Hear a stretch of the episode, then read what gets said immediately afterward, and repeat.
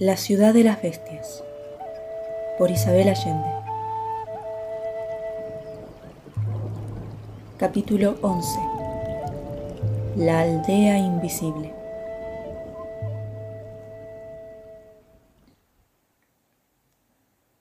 Mocarita, el jefe de las plumas amarillas, autorizó al grupo para descansar un rato antes de emprender el ascenso de la montaña. Tenía un rostro de madera, con la piel cuarteada como corteza de árbol, sereno y bondadoso.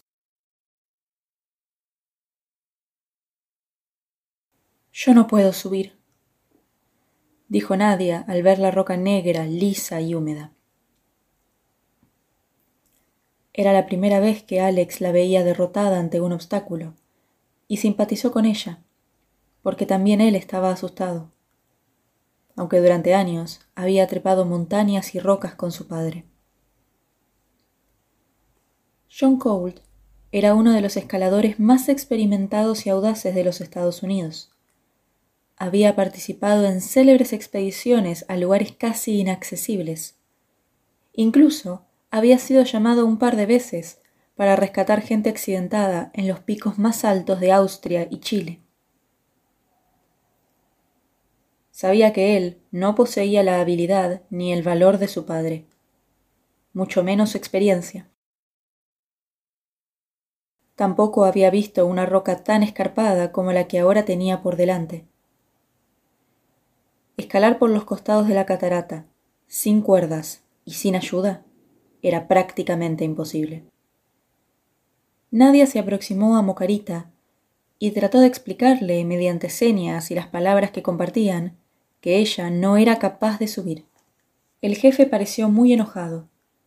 Daba gritos, blandía sus armas y gesticulaba. Los otros indios lo imitaron, rodeando a nadie amenazadores. Alex se colocó junto a su amiga y procuró calmar a los guerreros con gestos, pero lo único que consiguió fue que Tajama cogiera a Nadia por el cabello y empezara a darle tirones, arrastrándola hacia la catarata mientras Borobá daba manotazos y chillaba. En un rapto de inspiración o desesperación, el muchacho desprendió la flauta de su cinturón y comenzó a tocar. Al instante, los indios se detuvieron, como hipnotizados. Tajama soltó a Nadia y todos rodearon a Alex.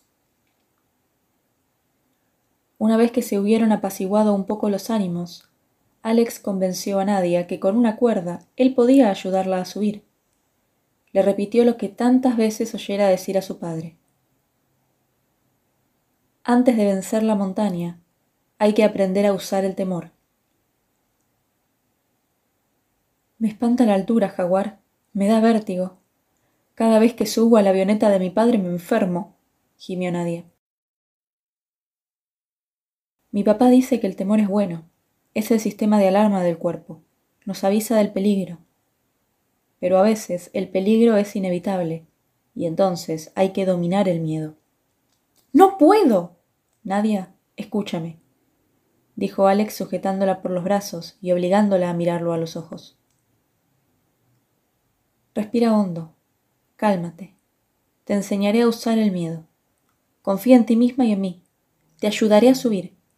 Lo haremos juntos te lo prometo. Por toda respuesta, Nadia se echó a llorar con la cabeza en el hombro de Alex. El muchacho no supo qué hacer. Jamás había estado tan cerca de una chica. En su fantasías había abrazado mil veces a Cecilia Burns, el amor de toda su vida. Pero en la práctica, habría salido corriendo si ella lo hubiera tocado. Cecilia Burns estaba tan lejos que era como si no existiera. No podía recordar su cara. Sus brazos rodearon a Nadia con un gesto automático. Sintió que el corazón latía en su pecho como una estampida de búfalos, pero le alcanzó la lucidez para darse cuenta de lo absurdo de su situación. Estaba en el medio de la selva, rodeado de extraños guerreros pintarrajeados, con una pobre chica aterrada en sus brazos. ¿Y en qué estaba pensando? En el amor. Logró reaccionar, separando a Nadia para enfrentarla con determinación. Deja de llorar y dile a estos señores que necesitamos una cuerda, le ordenó señalando a los indios. Y acuérdate que tienes la protección del talismán. Walimai dijo que me protegería de hombres, animales y fantasmas, pero no mencionó el peligro de caerme y partirme la nuca, explicó Nadia. Como dice mi abuela, de algo hay que morirse. La consoló su amigo, tratando de sonreír. Y agregó, ¿No me dijiste que hay que ver con el corazón? Esta es una buena oportunidad para hacerlo. Nadia se las arregló para comunicar a los indios la petición del muchacho. Cuando finalmente entendieron, varios de ellos se pusieron en acción, y muy pronto confeccionaron una cuerda con lianas trenzadas. Cuando vieron que Alex ataba un extremo de la cuerda a la cintura de la chica y enrollaba el resto en torno a su propio pecho, dieron muestras de gran curiosidad. No podían imaginar por qué los forasteros hacían algo tan absurdo. Si uno resbalaba, arrastraría al otro. El grupo se acercó a la catarata, que caía libremente desde una altura de más de cincuenta metros y se estrellaba abajo en una impresionante nube de agua, coronada por un magnífico arco iris. Centenares de pájaros negros cruzaban la cascada en todas direcciones. Los indios saludaron al río que bajaba del cielo, esgrimiendo sus armas y dando gritos. Ya estaban muy cerca de su país. Al subir a las tierras altas, se sentían a salvo de cualquier peligro. Tres de ellos se alejaron en el bosque por un rato y regresaron con unas bolas que, al ser inspeccionadas por los chicos, resultaron ser de una resina blanca, espesa y muy pegajosa. Imitando a los otros, se frotaron las palmas de las manos y los pies con esa pasta. En contacto con el suelo, el humus se pegaba a la resina, creando una suela irregular. Los primeros pasos fueron dificultosos, pero apenas se metieron bajo la llovizna de la catarata, comprendieron su utilidad. Era como llevar botas y guantes de goma adhesiva. Bordearon la laguna que se formaba abajo y pronto alcanzaron, empapados, la cascada, una cortina sólida de agua, separada de la montaña por varios metros. El rugido del agua era tal que resultaba imposible comunicarse, y tampoco podían hacerlo por señas, puesto que la visibilidad era casi nula. El vapor de agua convertía el aire en espuma blanca. Tenían la impresión de avanzar a tientas en medio de una nube. Por orden de Nadia, Borobá se había pegado al cuerpo de Alex como un gran parche peludo y caliente mientras ella avanzaba detrás, porque iba sujeta de una cuerda. De otro modo, habría retrocedido. Los guerreros conocían bien el terreno, y proseguían lento, pero sin vacilar, calculando dónde ponían cada pie. Los muchachos lo siguieron lo más cerca posible, porque bastaba separarse un par de pasos para perderlos de vista por completo. Alex imaginó que el nombre de esa tribu, gente de la neblina, provenía de la densa bruma que se formaba al reventar el agua. Esa y otras cataratas del Alto Orinoco habían derrotado siempre a los forasteros, pero los indios las habían convertido en sus aliadas. Sabían exactamente dónde pisar había muescas naturales o talladas por ellos, que seguramente habían usado por cientos de años. Esos cortes en la montaña formaban una escalera detrás de la cascada que subía hasta el tope. Sin conocer su existencia y su ubicación exacta, era imposible ascender por esas paredes lisas, mojadas y resbalosas, con la atronadora presencia de la cascada a la espalda un tropezón, y la caída terminaba en muerte segura, en medio del fragor de la espuma. Antes de verse aislados por el ruido, Alex alcanzó a instruir a Nadia de no mirar hacia abajo. Debía concentrarse en copiar sus movimientos, aferrándose donde él lo hacía, tal como él imitaba a Tahama, que iba adelante. También le explicó que la primera parte era más difícil por la niebla producida al estrellarse el agua contra el suelo, pero a medida que subieran, seguramente sería menos resbaloso y podrían ver mejor. A nadie a eso no le dio ánimo, porque su peor problema no era la visibilidad, sino el vértigo. Trató de ignorar la altura y el rugido ensordecedor de la cascada, pensando que la resina en las manos y los pies ayudaba a adherirse a la roca mojada. La cuerda que la unía a Alex le daba algo de seguridad, aunque era fácil adivinar que un paso en falso de cualquiera de ellos lanzaría a ambos al vacío. Procuró seguir las instrucciones de Alex. Concentrar la mente en el próximo movimiento, en el lugar preciso donde debía colocar el pie o la mano. Uno a la vez, sin apuro y sin perder el ritmo. Apenas lograba estabilizarse, se movía con cuidado buscando una hendidura o saliente superior. Enseguida, tanteaba con un pie hasta dar con otra, y así podía impulsar el cuerpo unos centímetros más arriba. Las fisuras en la montaña eran suficientemente profundas para apoyarse. El peligro mayor consistía en separar el cuerpo. Debía moverse pegada a la ropa. En un chispazo pasó por su mente Borobá. Si ella iba tan aterrada, ¿cómo estaría el infortunado mono colgando de Alex?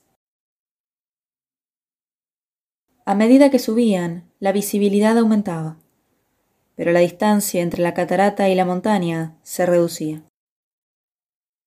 Los niños sentían el agua cada vez más cerca de sus espaldas justo cuando Alex y Nadia se preguntaban cómo harían para continuar el ascenso a la parte superior de la catarata. Las muescas en la roca se desviaron hacia la derecha. El muchacho tanteó con los dedos y dio con una superficie plana. Entonces, sintió que lo cogían por la muñeca y tiraban hacia arriba. Se impulsó con todas sus fuerzas y aterrizó en una cueva de la montaña, donde ya estaban reunidos los guerreros. Tirando de la cuerda, alzó a Nadia, que cayó de bruces encima de él, atontada por el esfuerzo y el terror. El infortunado Borobá no se movió. Estaba pegado como una lapa a su espalda y congelado de terror. Frente a la boca de la cueva caía una cortina compacta de agua, que los pájaros negros atravesaban, dispuestos a defender sus nidos de los invasores. Alex se admiró ante el increíble valor de los primeros indios, que, tal vez en la prehistoria, se aventuraron detrás de la cascada, encontraron algunas hendiduras y tallaron otras, descubrieron la cueva y abrieron el camino para sus descendientes. La gruta, larga y estrecha, no permitía ponerse de pie. Debían gatear o arrastrarse. La claridad del sol se filtraba blanca y lechosa a través de la cascada, pero apenas alumbraba la entrada. Más adentro estaba oscuro. Alex, sosteniendo a Nadia y Borobá contra su pecho, vio a Tajama llegar hasta su lado, gesticulando y señalando la caída de agua. No podía oírle, pero entendió que alguien se había resbalado o se había quedado atrás. Tajama le mostraba la cuerda, y por fin comprendió que éste pretendía usarla para bajar en busca del ausente. El indio era más pesado que él, y por muy ágil que fuera, no tenía experiencia en rescate de alta montaña. Tampoco él era un experto, pero al menos había acompañado a su padre un par de veces en misiones arriesgadas. Sabía usar una cuerda, y había leído mucho al respecto. Escalar era su pasión, solo comparable a su amor por la flauta hizo señas a los indios de que él iría hasta donde dieran las lianas. Desató a Nadia e indicó a Tajama y a los otros que lo bajaran por el precipicio. El descenso, suspendido de una frágil cuerda en el abismo, con un mar de agua rugiendo a su alrededor, a Alex le pareció peor que la subida. Veía muy poco, y ni siquiera sabía quién había resbalado ni dónde buscarlo. La maniobra era de una temeridad prácticamente inútil, puesto que cualquiera que hubiera pisado en falso durante el ascenso ya estaría hecho polvo abajo. ¿Qué haría su padre en esas circunstancias? John Cole pensaría primero en la víctima, después en sí mismo. John Cole no se daría por vencido sin intentar todos los recursos posibles.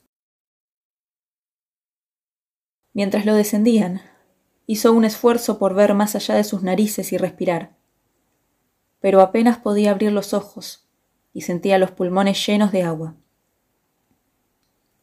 Se balanceaba en el vacío rogando para que la cuerda de lianas no cediera.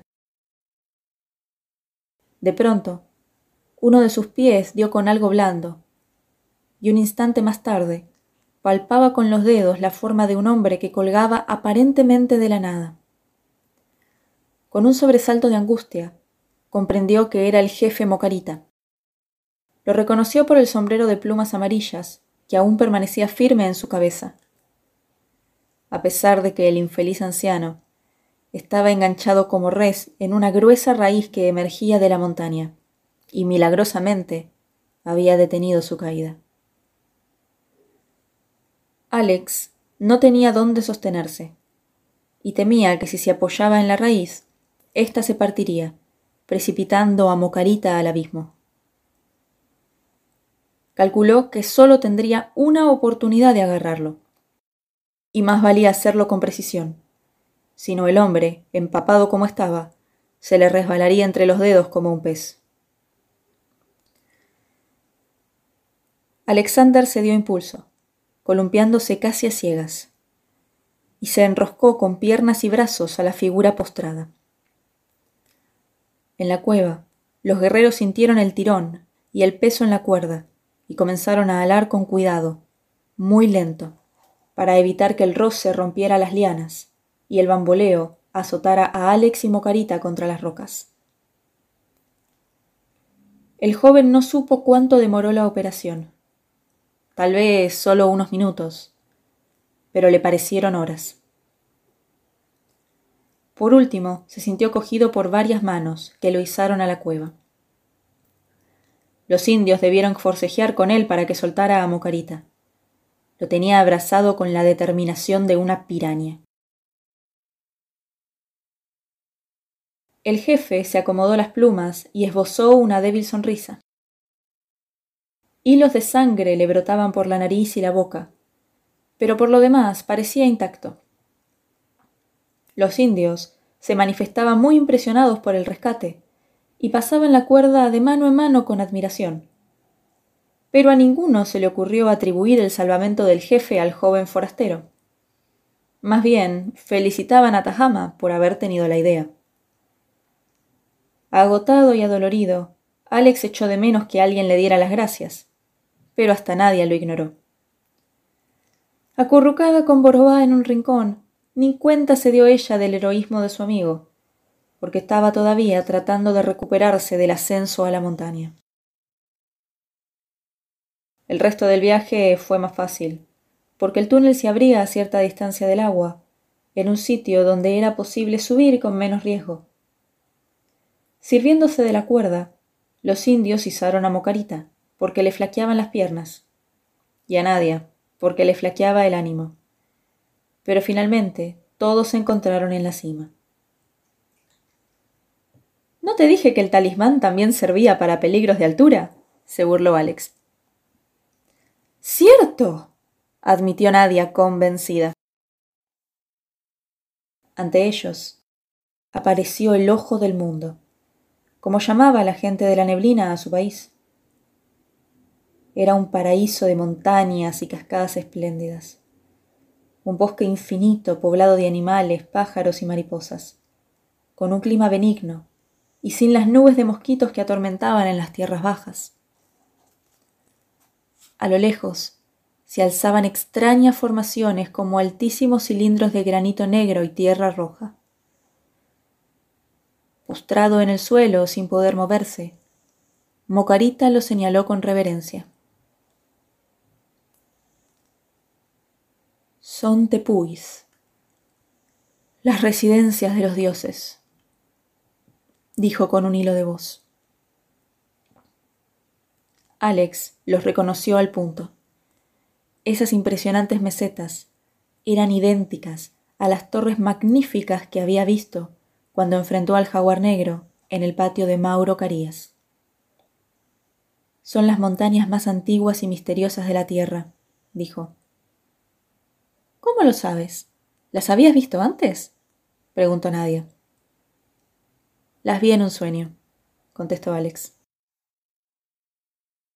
El jefe indio no daba muestras de dolor, como correspondía a un guerrero de su categoría, pero le quedaban muy pocas fuerzas.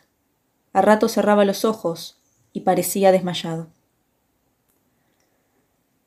Alex no supo si tenía huesos rotos o incontables magulladuras internas, pero era claro que no podía ponerse de pie.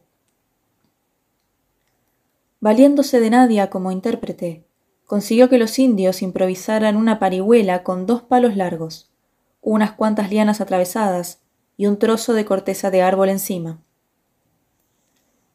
Los guerreros, desconcertados ante la debilidad del anciano que había guiado a la tribu por varias décadas, siguieron las instrucciones de Alex sin discutir. Dos de ellos cogieron los extremos de la camilla y así continuaron la marcha durante una media hora por la orilla del río, guiados por Tajama, hasta que Mocarita indicó que se detuvieran para descansar un rato. El ascenso por las laderas de la catarata había durado varias horas, y para entonces todos estaban agotados y hambrientos. Tajama y otros dos hombres se internaron en el bosque, y regresaron al poco rato con unos cuantos pájaros, un armadillo y un mono que habían cazado con sus flechas. El mono, todavía vivo, pero paralizado por el curare, fue despachado de un piedrazo en la cabeza, ante el horror de Borbá, quien corrió a refugiarse bajo la camiseta de Nadia. Hicieron fuego frotando un par de piedras, algo que Alex había intentado inútilmente cuando era Boy Scout, y asaron las presas ensartadas en palos. El cazador no probaba la carne de su víctima, era mala educación y mala suerte. Debía esperar que otro cazador le ofreciera de la suya. Tajama había cazado todo menos el armadillo, de modo que la cena demoró un buen rato, mientras cumplían el riguroso protocolo de intercambio de comida. Cuando por fin tuvo su porción en la mano, Alex la devoró sin fijarse en las plumas y los pelos que aún había adheridos a la carne, y le pareció deliciosa. Todavía faltaban un par de horas para la puesta del sol, y en el altiplano, donde la cúpula vegetal era menos densa, la luz del día duraba más que en el valle. Después de largas consultas con Tajama y Mocarita, el grupo se puso nuevamente en marcha. Tapiraguateri, la aldea de la gente de la neblina, apareció de pronto en medio del bosque, como si tuviera la misma propiedad de sus habitantes para hacerse visible o invisible a voluntad. Estaba protegida por un grupo de castaños gigantes, los árboles más altos de la selva, algunos de cuyos troncos medían más de diez metros de circunferencia. Sus cúpulas cubrían la aldea como inmensos paraguas. Tapiraguateri era diferente al típico yabono, lo cual confirmó la sospecha de Alex de que la gente de la neblina no era como los demás indios, y seguramente tenía muy poco contacto con otras tribus del Amazonas. La aldea no consistía en una sola choza circular, con un patio al centro donde vivía toda la tribu, sino de habitaciones pequeñas, hechas con barro, piedras, palos y paja, cubiertas por ramas y arbustos, de modo que se confundían perfectamente con la naturaleza. Se podía estar a pocos metros de distancia, sin tener idea que allí existía una construcción humana. Alex comprendió que si era tan difícil distinguir el villorrio cuando uno se encontraba en medio de él, sería imposible verlo desde el aire, como sin duda se vería el gran techo circular y el patio despejado de vegetación de un chabono. Esa debía ser la razón por la cual la gente de la neblina había logrado mantenerse completamente aislada. Su esperanza de ser rescatado por los helicópteros del ejército o la avioneta de César Santos se esfumó. La aldea era tan irreal como los indios. Tal como las chozas eran invisibles, también lo demás parecía difuso o transparente. Allí los objetos, como las personas, perdían sus contornos precisos y existían en el plano de la ilusión. Surgiendo del aire como fantasmas, llegaron las mujeres y los niños a recibir a los guerreros. Eran de baja estatura, de piel más clara que los indios del valle, con ojos color ámbar. Se movían con extraordinaria ligereza, flotando, casi sin consistencia material. Por todo vestido llevaban dibujos pintados en el cuerpo y algunas plumas o flores atadas en los brazos o ensartadas en las orejas.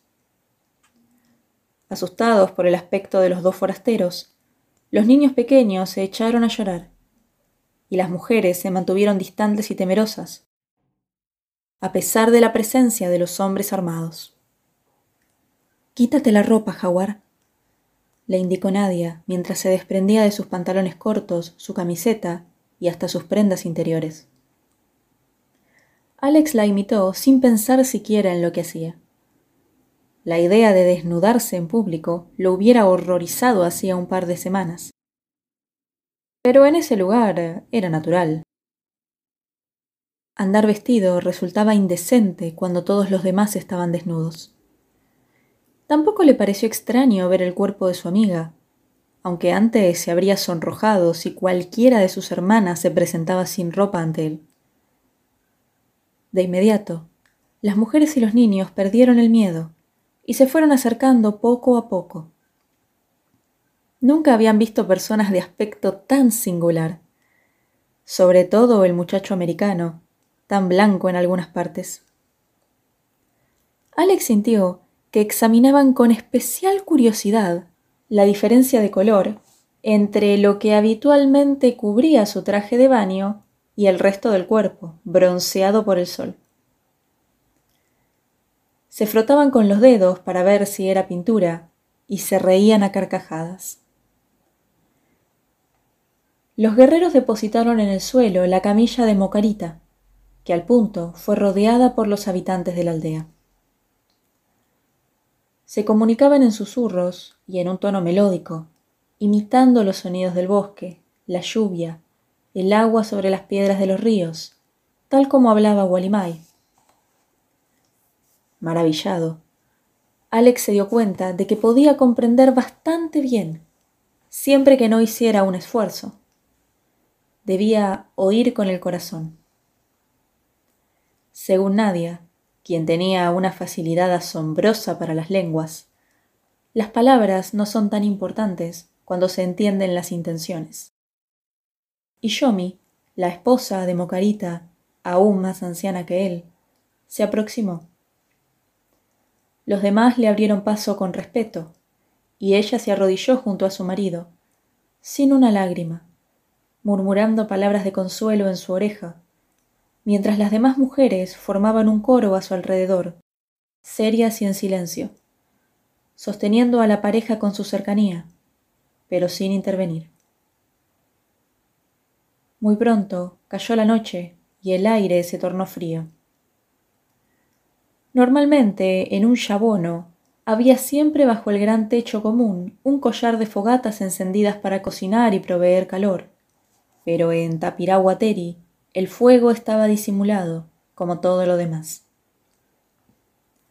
Las pequeñas hogueras se encendían solo de noche y dentro de las chozas, sobre un altar de piedra, para no llamar la atención de los posibles enemigos o los malos espíritus.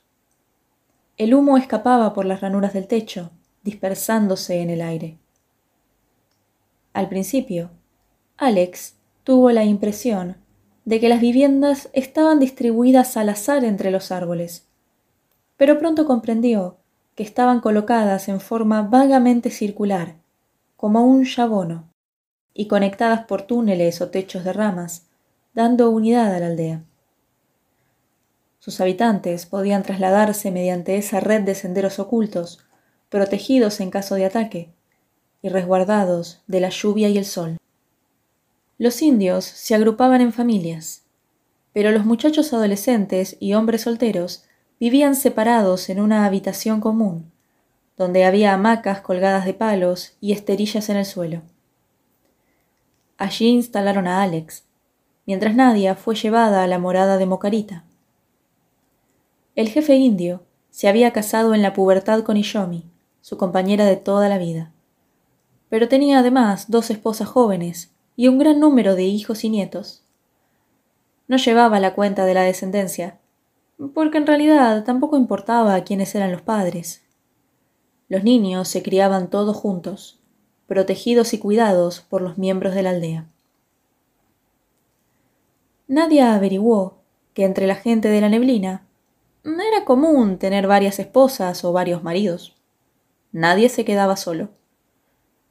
Si un hombre moría, sus hijos y esposas eran de inmediato adoptados por otro que pudiera protegerlos y proveer para ellos.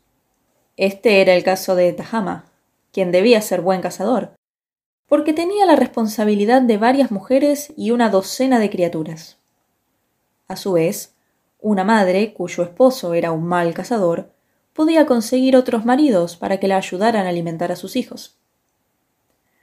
Los padres solían prometer en matrimonio a las niñas cuando nacían, pero ninguna muchacha era obligada a casarse o a permanecer junto a un hombre contra su voluntad.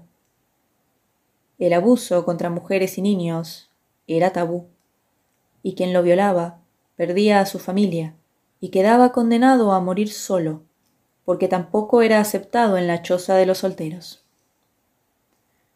El único castigo entre la gente de la neblina era el aislamiento. Nada temían tanto como ser excluidos de la comunidad. Por lo demás, la idea de premio y castigo no existía entre ellos. Los niños aprendían imitando a los adultos, porque si no lo hacían estaban destinados a perecer. Debían aprender a cazar, pescar, plantar y cosechar, respetar a la naturaleza y a los demás, ayudar, mantener su puesto en la aldea. Cada uno aprendía a su propio ritmo, de acuerdo a su capacidad. A veces no nacían suficientes niñas en una generación entonces, los hombres partían en largas excursiones en busca de esposas. Por su parte, las muchachas de la aldea podían encontrar marido durante las raras ocasiones en que visitaban otras regiones. También se mezclaban adoptando familias de otras tribus, abandonadas después de una batalla, porque un grupo muy pequeño no podía sobrevivir en la selva. De vez en cuando había que declarar la guerra a otro yabono.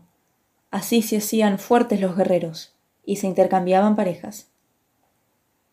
Era muy triste cuando los jóvenes se despedían para ir a vivir en otra tribu, porque muy raramente volvían a ver a su familia.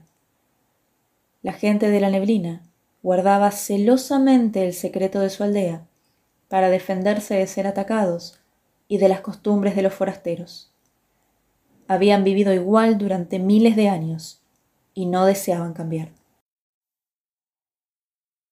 En el interior de las chozas había muy poco. Hamacas, calabazas, hachas de piedra, cuchillos de dientes o garras, varios animales domésticos que pertenecían a la comunidad y entraban y salían a gusto.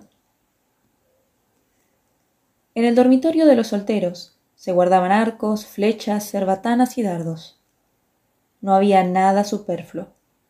Tampoco objetos de arte. Solo lo esencial para la estricta supervivencia. Y el resto lo proveía la naturaleza. Alexander Colt no vio ni un solo objeto de metal que indicara contacto con el mundo exterior, y recordó cómo la gente de la neblina no había tocado los regalos colgados por César Santos para atraerlos. En eso también se diferenciaban de otras tribus de la región, que sucumbían una a una a la codicia por el acero y otros bienes de los forasteros. Cuando bajó la temperatura, Alex se puso su ropa, pero igual tiritaba. Por la noche, vio que sus compañeros de vivienda dormían de a dos en las hamacas o amontonados en el suelo para infundirse calor. Pero él venía de una cultura donde el contacto físico entre varones no se tolera. Los hombres solo se tocan en arranques de violencia o en los deportes más rudos. Se acostó solo en un rincón, sintiéndose insignificante, menos que una pulga. Ese pequeño grupo humano, en una diminuta aldea de la selva, era invisible en la inmensidad del espacio. Su tiempo de vida era menos que una fracción de segundo en el infinito. O tal vez ni siquiera existían. Tal vez los seres humanos, los planetas y el resto de la creación eran sueños, ilusiones. Sonrió con humildad al recordar que pocos días antes él todavía se creía el centro del universo. Tenía frío y hambre. Supuso que esa sería una larga noche. Pero en menos de cinco minutos estaba durmiendo como si lo hubieran anestesiado. Despertó acurrucado en el suelo sobre una esterilla de paja, apretado entre dos fornidos guerreros que roncaban y resoplaban en su oreja como solía hacer su perro Poncho. Se desprendió con dificultad de los brazos de los indios y se levantó discretamente, pero no llegó muy lejos, porque atravesada en el umbral había una culebra gorda de más de dos metros de largo. Se quedó petrificado, sin atreverse a dar un paso, a pesar de que el reptil no daba muestras de vida, estaba muerto o dormido. Pronto los indios se sacudieron el sueño y comenzaron sus actividades con la mayor calma, pasando por encima de la culebra sin prestarle atención. Era una boa constrictor domesticada, cuya misión consistía en eliminar ratas, murciélagos, escorpiones y espantar a las serpientes venenosas. Entre la gente de la neblina había muchas mascotas. Monos que se criaban con los niños, perritos que las mujeres amamantaban igual que a sus hijos, tucanes, loros, iguanas y hasta un decrépito jaguar amarillo, inofensivo, con una pata coja. Las boas, bien alimentadas y por lo general letárgicas, se prestaban para que los niños jugaran con ellas.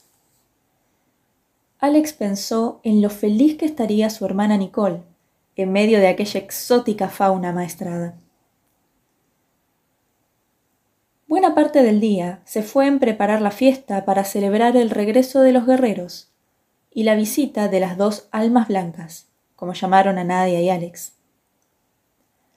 Todos participaron, menos un hombre, que permaneció sentado en un extremo de la aldea, separado de los demás.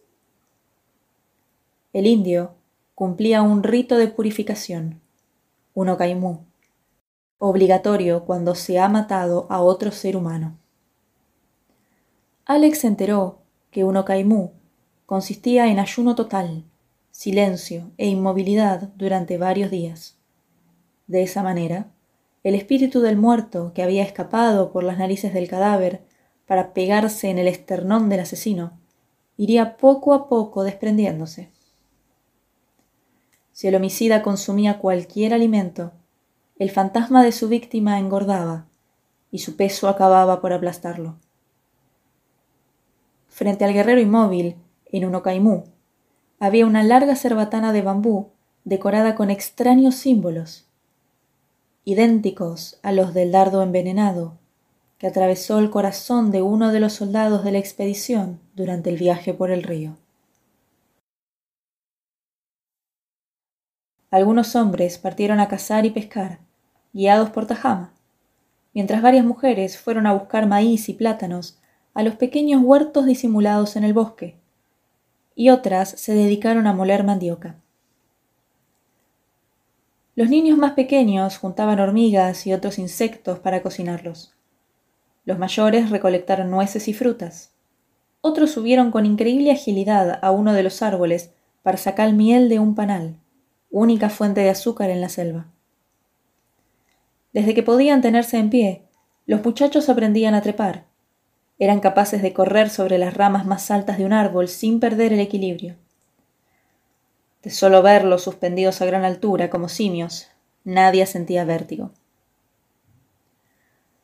Entregaron a Alex un canasto, le enseñaron a atárselo colgado de la cabeza y le indicaron que siguiera a otros jóvenes de su edad. Caminaron un buen rato bosque adentro, cruzaron el río sujetándose con pértigas y lianas, y llegaron frente a unas esbeltas palmeras cuyos troncos estaban erizados de afiladas espinas bajo las copas, a más de quince metros de altura. Brillaban racimos de un fruto amarillo parecido al durazno. Los jóvenes amarraron unos palos para hacer dos firmes cruces, rodearon el tronco con una y pusieron la otra más arriba. Uno de ellos trepó a la primera y empujó la otra hacia arriba. Se subió a esta, estiró la mano para elevar la cruz de más abajo y así fue ascendiendo con la agilidad de un trapecista hasta la cumbre. Alex había oído hablar de esa hazaña, pero hasta que no la vio, no entendió cómo se podía subir sin herirse con las espinas. Desde arriba, el indio lanzó los frutos, que los demás recogieron en los canastos. Más tarde, las mujeres de la aldea los molieron, mezclados con plátano, para hacer una sopa muy apreciada entre la gente de la neblina. A pesar de que todos estaban atareados con los preparativos, había un ambiente relajado y festivo. Nadie se apuraba, y sobró tiempo para remojarse alegremente durante horas en el río. Mientras chapoteaba con otros jóvenes, Alexander Colt pensó que nunca el mundo le había parecido tan hermoso, y nunca volvería a ser tan libre. Después del largo baño, las muchachas de Tapiraguateri prepararon pinturas vegetales de diferentes colores y decoraron a todos los miembros de la tribu, incluso los bebés, con intrincados dibujos.